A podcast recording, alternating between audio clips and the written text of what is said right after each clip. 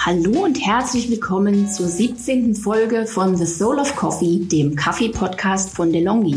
Hier beschäftigen wir uns mit allem rund um das Thema Kaffee, angefangen beim Anbau, der Ernte und dem Handel bis hin zum Röstgrad, der Zubereitung, kulinarischem und aktuellen Kaffeetrends. Mein Name ist Melanie, ich bin Foodjournalistin und Foodfotografin, fokussiert auf die Themen Kaffee und Tee und eure Gastgeberin. Schön, dass ihr wieder dabei seid.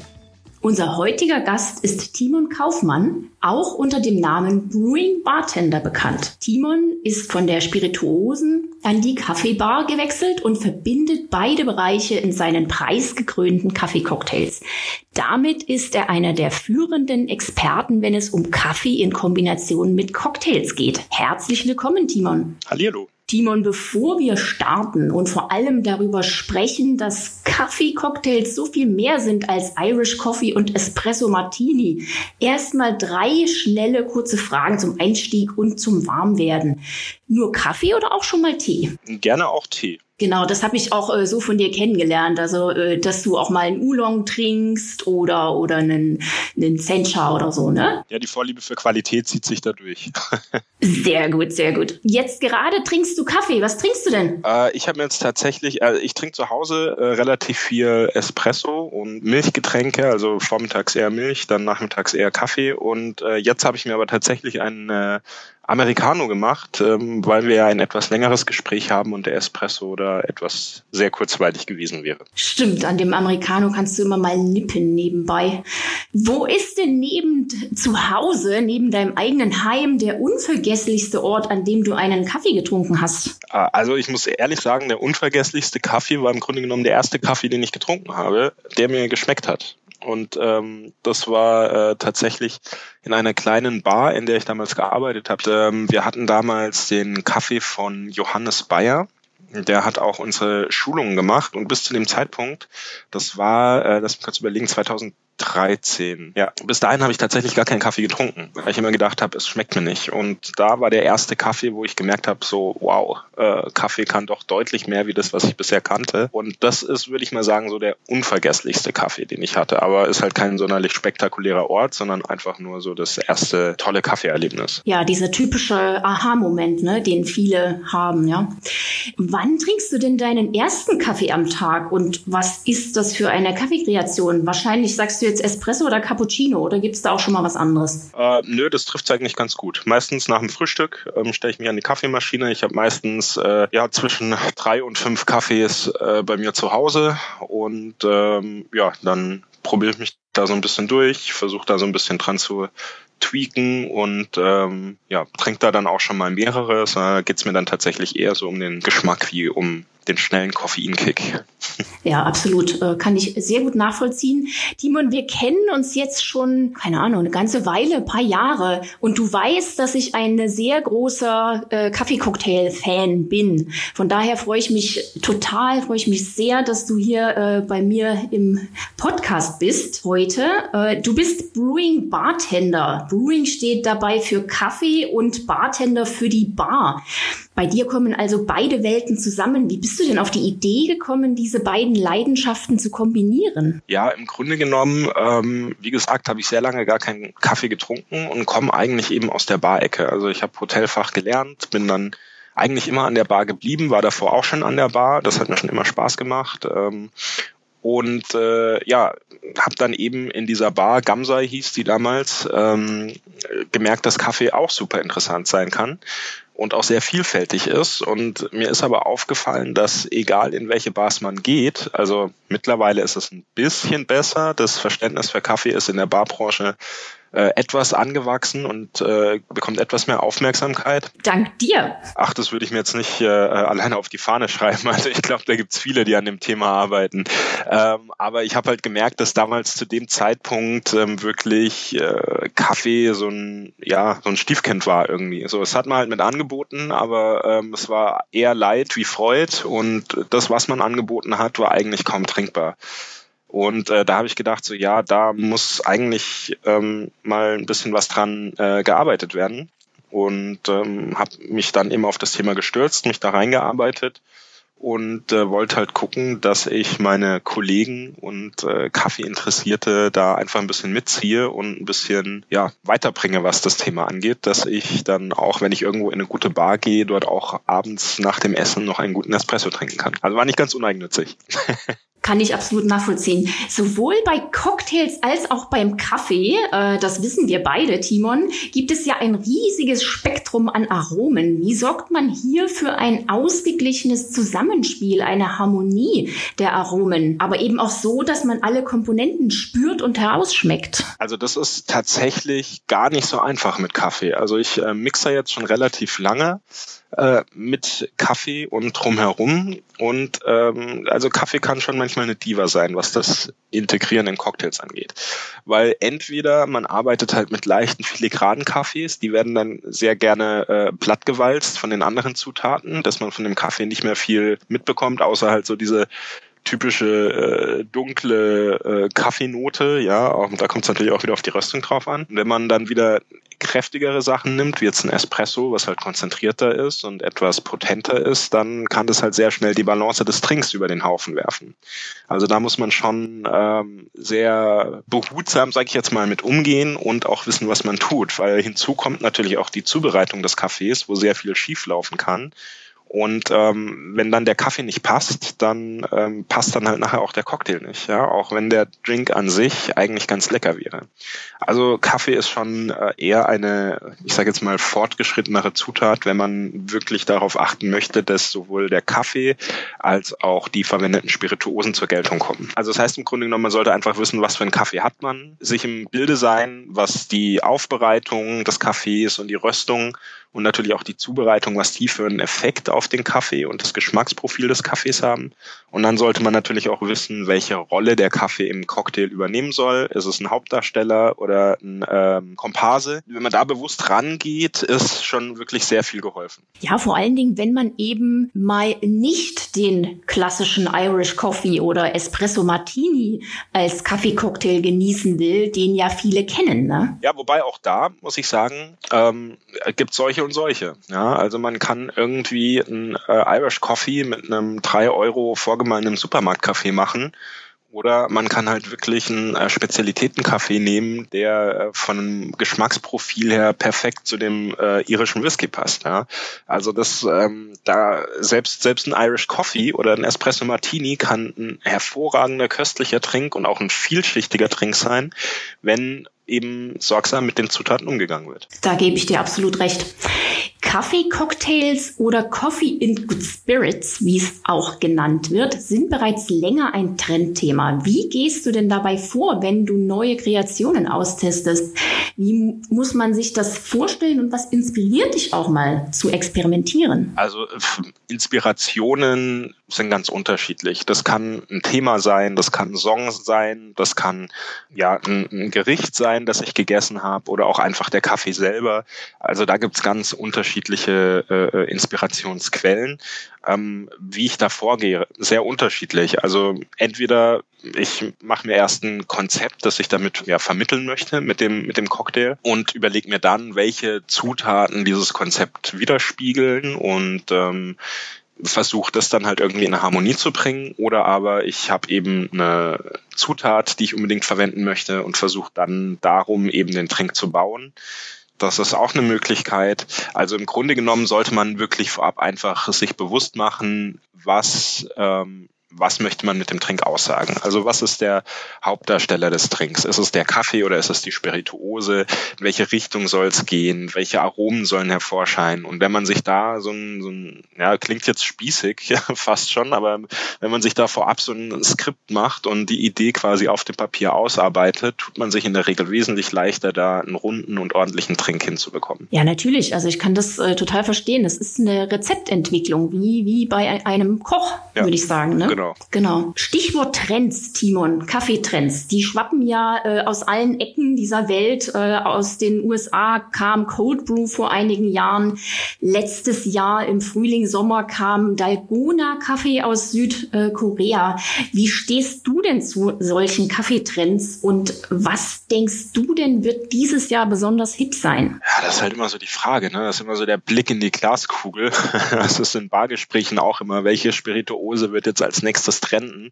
Ähm, das ist natürlich immer ein bisschen schwer vorherzusagen. Also ich glaube generell das Thema Kaffee an sich ist sich relativ treu da passiert eigentlich, ja, sage ich jetzt mal, was das Produkt angeht, eher nur kleinere Abweichungen nach rechts und links.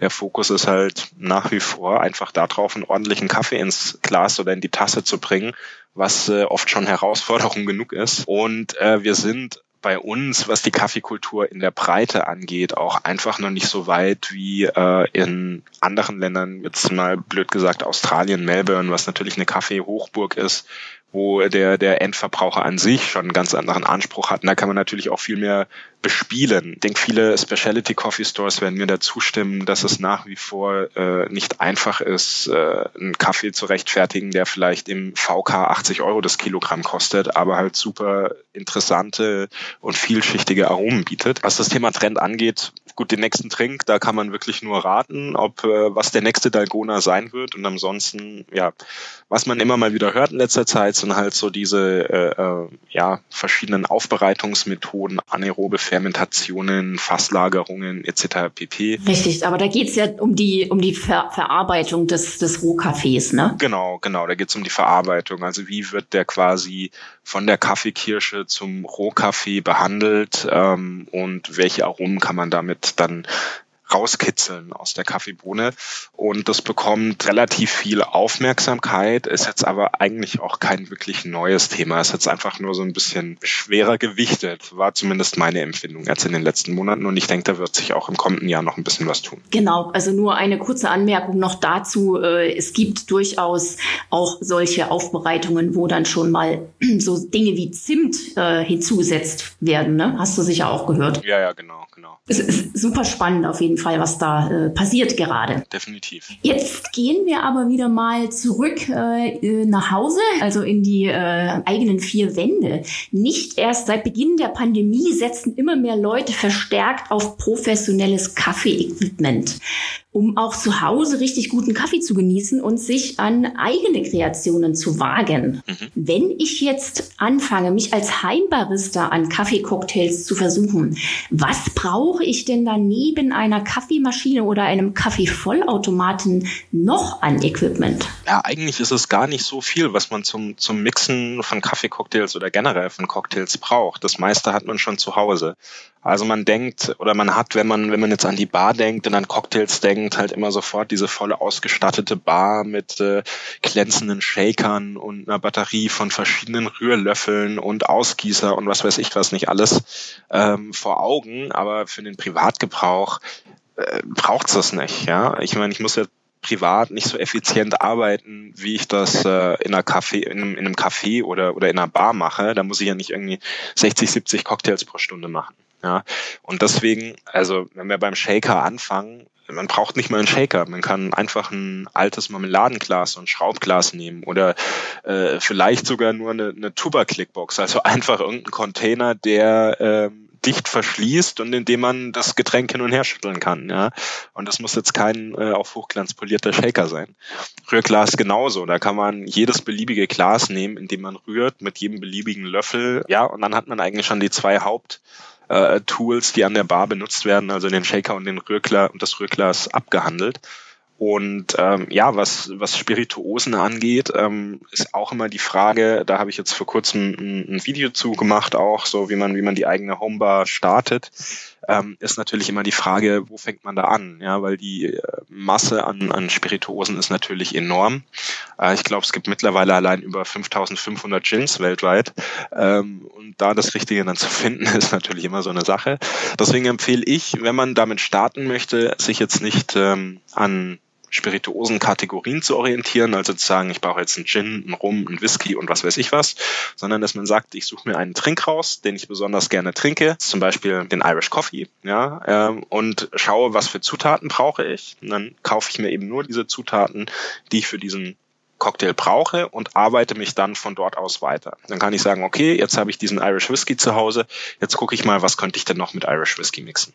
Ja, und so baut man sich das dann langsam auf. Ähnlich wie in der Küche, ja, also wenn jemand sagt, ich, ich brauche jetzt eine neue Küche, dann sagt man auch nicht, ich richte mir die Küche jetzt so ein, dass ich jedes Gericht auf der Welt kochen kann, weil ähm, dann habe ich nachher, äh, muss ich mir ein Warenlager anmieten, ja, sondern ich äh, schaue mir, was esse ich gerne, ja, ich mag asiatische Küche und richte mich dann danach und hole mir halt die Sachen, die dafür benötigt werden. Und so ist es bei der Bar eben auch neben den Spirituosen und äh, vielleicht so Equipment wie eben das Wegglas, was sind denn grundsätzlich Fertigkeiten, die man mitbringen sollte beim Mixen mit Kaffee zu Hause? Kann das jeder oder gibt es da spezielle Tricks und Kniffe, wie ich zum einen meine Geschmacksknospen und zum anderen meine Fingerfertigkeit ausbilde? Im Grunde genommen ist äh, das Cocktailmixen ein Handwerk, wie jedes andere auch. Ja, auch wie das, wie das Kochen. Ich sage immer, ein teurer Herd macht noch keinen guten Koch. Ja, äh, das ist, man muss halt einfach ein bisschen ähm, ja, üben, bisschen rumprobieren, ausprobieren, äh, den Geschmack auch trainieren äh, weil du jetzt gerade gefragt hast, wie man das machen kann. Also es gibt so Aromensets, ähm, wo man dann quasi, was weiß ich, 20, 30 Fläschchen hat mit verschiedenen äh, Aromen, teilweise synthetisch, teilweise natürlich. Ähm, da steht dann eine Nummer drauf und dann kann man da einfach dran riechen und für sich selber halt trainieren, okay, nach was riecht das jetzt, was, nach was schmeckt das jetzt. Ja? Ähm, das hilft einem aber eigentlich eher nur bei der Bewertung eines Aromas. Was die Kombination oder das Kombinieren von Aromen angeht, da ähm, muss man sich so ein bisschen auch auf sein äh, Bauchgefühl verlassen. Ja, also da kann man sich zum Beispiel äh, auch an Desserts orientieren. Ja, wenn man ein Dessert hat, was man besonders gerne isst, äh, mit Banane, Schokolade oder Tiramisu zum Beispiel, ja, äh, dann kann man versuchen, diese Aromen im Cocktail dann nachzubauen und zu kombinieren, weil das ist eine Kombination, die funktioniert schon. Ja, und wenn man dann ein bisschen fortgeschrittener und erfahrener ist, kann man sich dann auch an etwas äh, experimentellere Sachen wagen, sage ich jetzt mal. Ist wahrscheinlich wie mit allem, dass man äh, durch Learning by Doing, durch immer wieder ausprobieren, immer wieder testen, immer wieder verkosten, dann zum Meister wird. Apropos, äh, du hast für deine Kaffeekreationen sogar Preise gewonnen und warst auch mal deutscher Meister eben in den Coffee in Good Spirits. 2015 war das. Was bedeuten denn diese Preise für dich? Ja,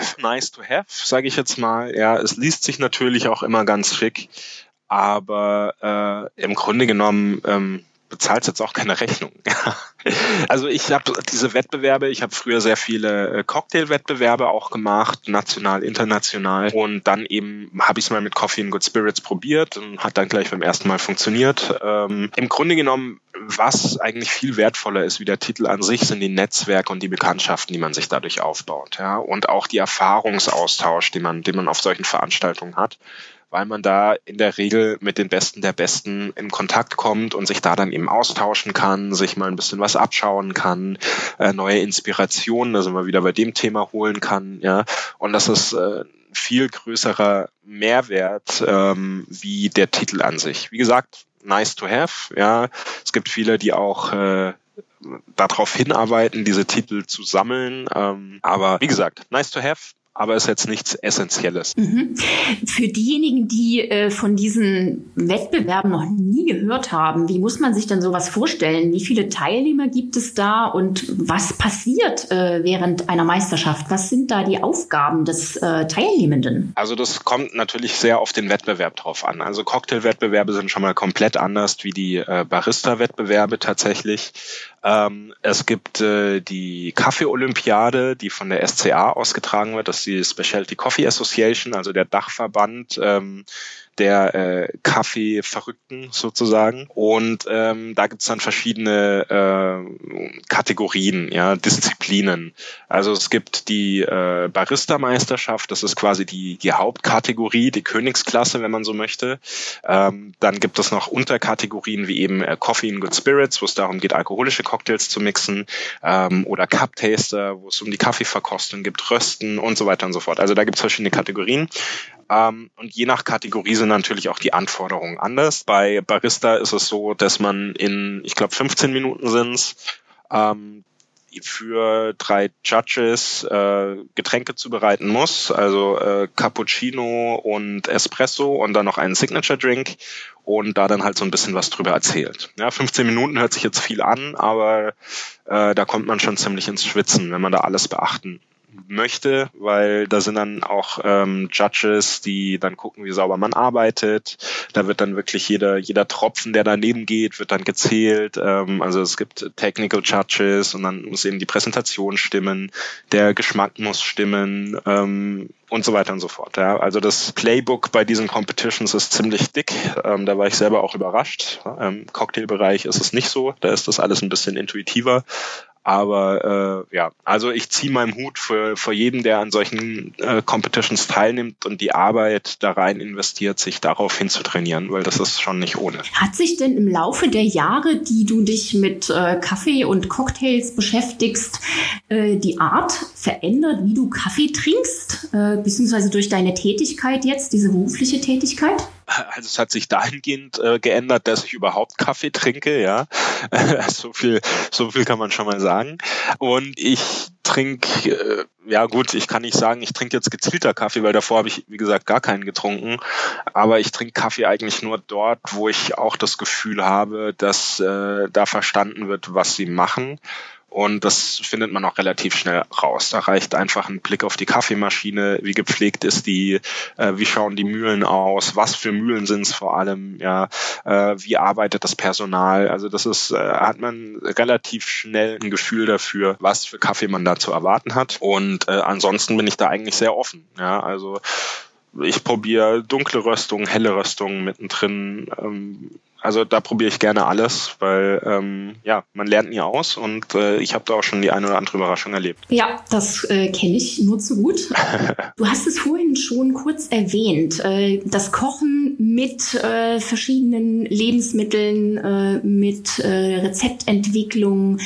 Kochst du denn beispielsweise auch mit Kaffee? Äh, oder wenn wir über Food Pairing sprechen, was isst du am liebsten zum Kaffee oder auch zum Kaffeecocktail? Gibt's da was? Also den Kaffee an sich trinke ich eigentlich gerne für sich alleine. Also es kommt natürlich auch auf den Kaffee drauf an, ähm, weil viele Kaffees, die ich trinke, halt doch eher anspruchsvoll sind. Und äh, das ist wie jetzt bei einem teuren, guten Wein, den isst man jetzt vielleicht auch nicht, äh, den trinkt man jetzt vielleicht auch nicht direkt zum Gulasch, ja, zum salzigen äh, mit einem äh, Trüffelkartoffelpüree oder irgendwas, sondern dann äh, danach irgendwie vorm Kamin in Ruhe. Ja, kochen mit Kaffee kommt schon auch vor. Also gerade für für ähm, so ein haben wir es wieder Gulasch oder eine, eine Bolognese oder sowas, da tut so ein Schuss Kaffee ganz gut ab und zu. Für Desserts, klar, natürlich auch. Ähm, habe ja vorhin schon gesagt, Tiramisu, äh, Kuchen und so weiter. Also da gibt es schon viele Anwendungsbereiche, wo Kaffee, wo Kaffee ganz gut funktioniert, ja. Genau. Aber sonst äh, trinke ich den Kaffee eigentlich eher, wie dass ich ihn verkoche. Geht mir ähnlich. Timon, was stehen denn bei dir für neue Kaffeeprojekte an? Wie ist dein Blick in die Zukunft? Ja, also reine Kaffeeprojekte in dem Sinne, ich, ich versuche das ja immer so ein bisschen mit der Bar auch zu, zu verbandeln, ähm, weil es gibt äh, so viele Leute, die so viel äh, tiefer im Kaffeethema drinstecken wie ich. Ähm, da lasse ich denen gern den Vortritt. Ich versuche das halt immer so ein bisschen zu kombinieren und meine Erfahrungen aus der Bar da halt noch mit einzubringen. Also ein großes Projekt, was ich jetzt vor kurzem angefangen habe, ist äh, mein äh, YouTube-Kanal, den ich jetzt gerade am Aufbauen bin, wo es eben um genau diese Themen geht, Kaffee und Cocktails, also alles, was äh, mit Kaffee und Bar zu tun hat, äh, bespiele ich da so ein bisschen. Wer schon mal äh, YouTube-Videos produziert hat, der weiß, wie aufwendig sowas sein kann. ähm, ja, und ansonsten mache ich viel Beratung, was jetzt aber kein äh, Projekt in dem Sinne ist, sondern das ist halt meine, meine Selbstständigkeit einfach Und äh, genau, entwickelt mich da stetig weiter. Mein Studium läuft aktuell auch noch. Ähm, da schaue ich auch, dass ich das irgendwie bald mal abgeschlossen bekomme. Ein vielbeschäftigter Mann, ja. Ja, ja, es wird nicht langweilig. Sehr gut. Timon, jetzt das Stichwort. Äh, viel beschäftigt. Du hast uns noch was mitgebracht. Du hast uns einen Valentinstags-Kaffee-Cocktail gemixt. Denn heute ist Valentinstag. Normalerweise ein prädestinierter Tag für Dates. Laut Statista gehen sogar mehr als zwei Drittel der Deutschen bei einem ersten Date am liebsten Kaffee trinken. Ja, was auch sonst. Das fällt ja dieses Jahr so ziemlich flach. Deshalb die Frage an dich, Timon kannst du unseren Zuhörern, Zuhörern einen Kaffeecocktail, eine Kreation empfehlen, die sich daheim gut umsetzen lässt und das Date geschmacklich wie stylisch beeindruckt?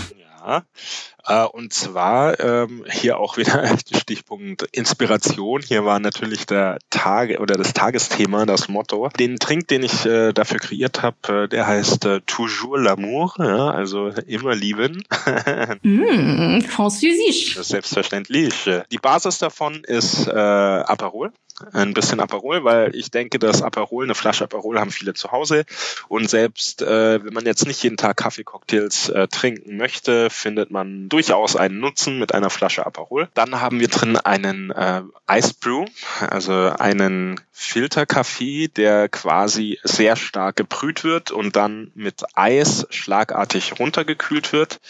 Ähm, hat einfach den Vorteil, dass der Kaffee schön spritzig und frisch ist und ähm, nicht oxidiert. Ja, also man, das kennt man vielleicht, wenn man den Bürokaffee, äh, der seit acht Stunden auf der Wärmeplatte steht, irgendwie probiert, ähm, dass das nicht mehr so lecker ist. Das liegt eben an der Oxidation und die wird damit sehr verlangsamt bzw. gestoppt und ein bisschen Zitrone für die Frische und dann wird das Ganze aufgegossen mit einer äh, Rosenlimonade der Firma Eisbach. Also bei den Rosenlimonaden muss man ein bisschen aufpassen. Ähm, da gibt's die ein oder andere, die ein bisschen nach ähm, Spülwasser schmeckt oder Badewasser. äh, und die diese Eisbach-Limonade, die ist eben sehr, also die haben mich jetzt nicht bezahlt dafür, muss ich auch sagen. ist jetzt einfach nur mein Tipp, äh, genau, ähm, dass die eben angenehm in dieser Rosenaromatik ist. Und die Rose ist natürlich die Blume für den Valentinstag. Deswegen habe ich gedacht, passt das ganz gut. Das Ganze wird dann serviert in einem äh, Champagnerglas auf zwei Eiswürfeln und mit einer Grapefruit-Zeste und einer Rose geschmückt. Und ich denke, damit kann man dann die Herzensdame oder den Herzensbuben äh, ganz gut beeindrucken. Ah, das klingt verführerisch. Mm. Den hätte ich jetzt gerne hier. Feel free. ja, zum Schluss äh, unseres Podcastes stellen wir immer eine mh, hm, ja ganz interessante, spannende Frage. Du Timon, welche Frage ist dir denn noch nie gestellt worden, die du aber schon immer mal beantworten wolltest? Boah, äh fällt mir jetzt ehrlich gesagt nichts ein, tatsächlich, weil ähm, das, was ich sagen möchte, sage ich in der Regel einfach. Oft auch ungefragt, also ich rede manchmal etwas mehr, wie, äh, wie ich möchte. Von dem her, ja. Bleiben keine Fragen offen. Bleiben eigentlich keine Fragen offen. Was möchtest du denn unseren HörerInnen noch mit auf den Weg geben? Gerne natürlich auch im Zusammenhang mit dem heutigen Valentinstag.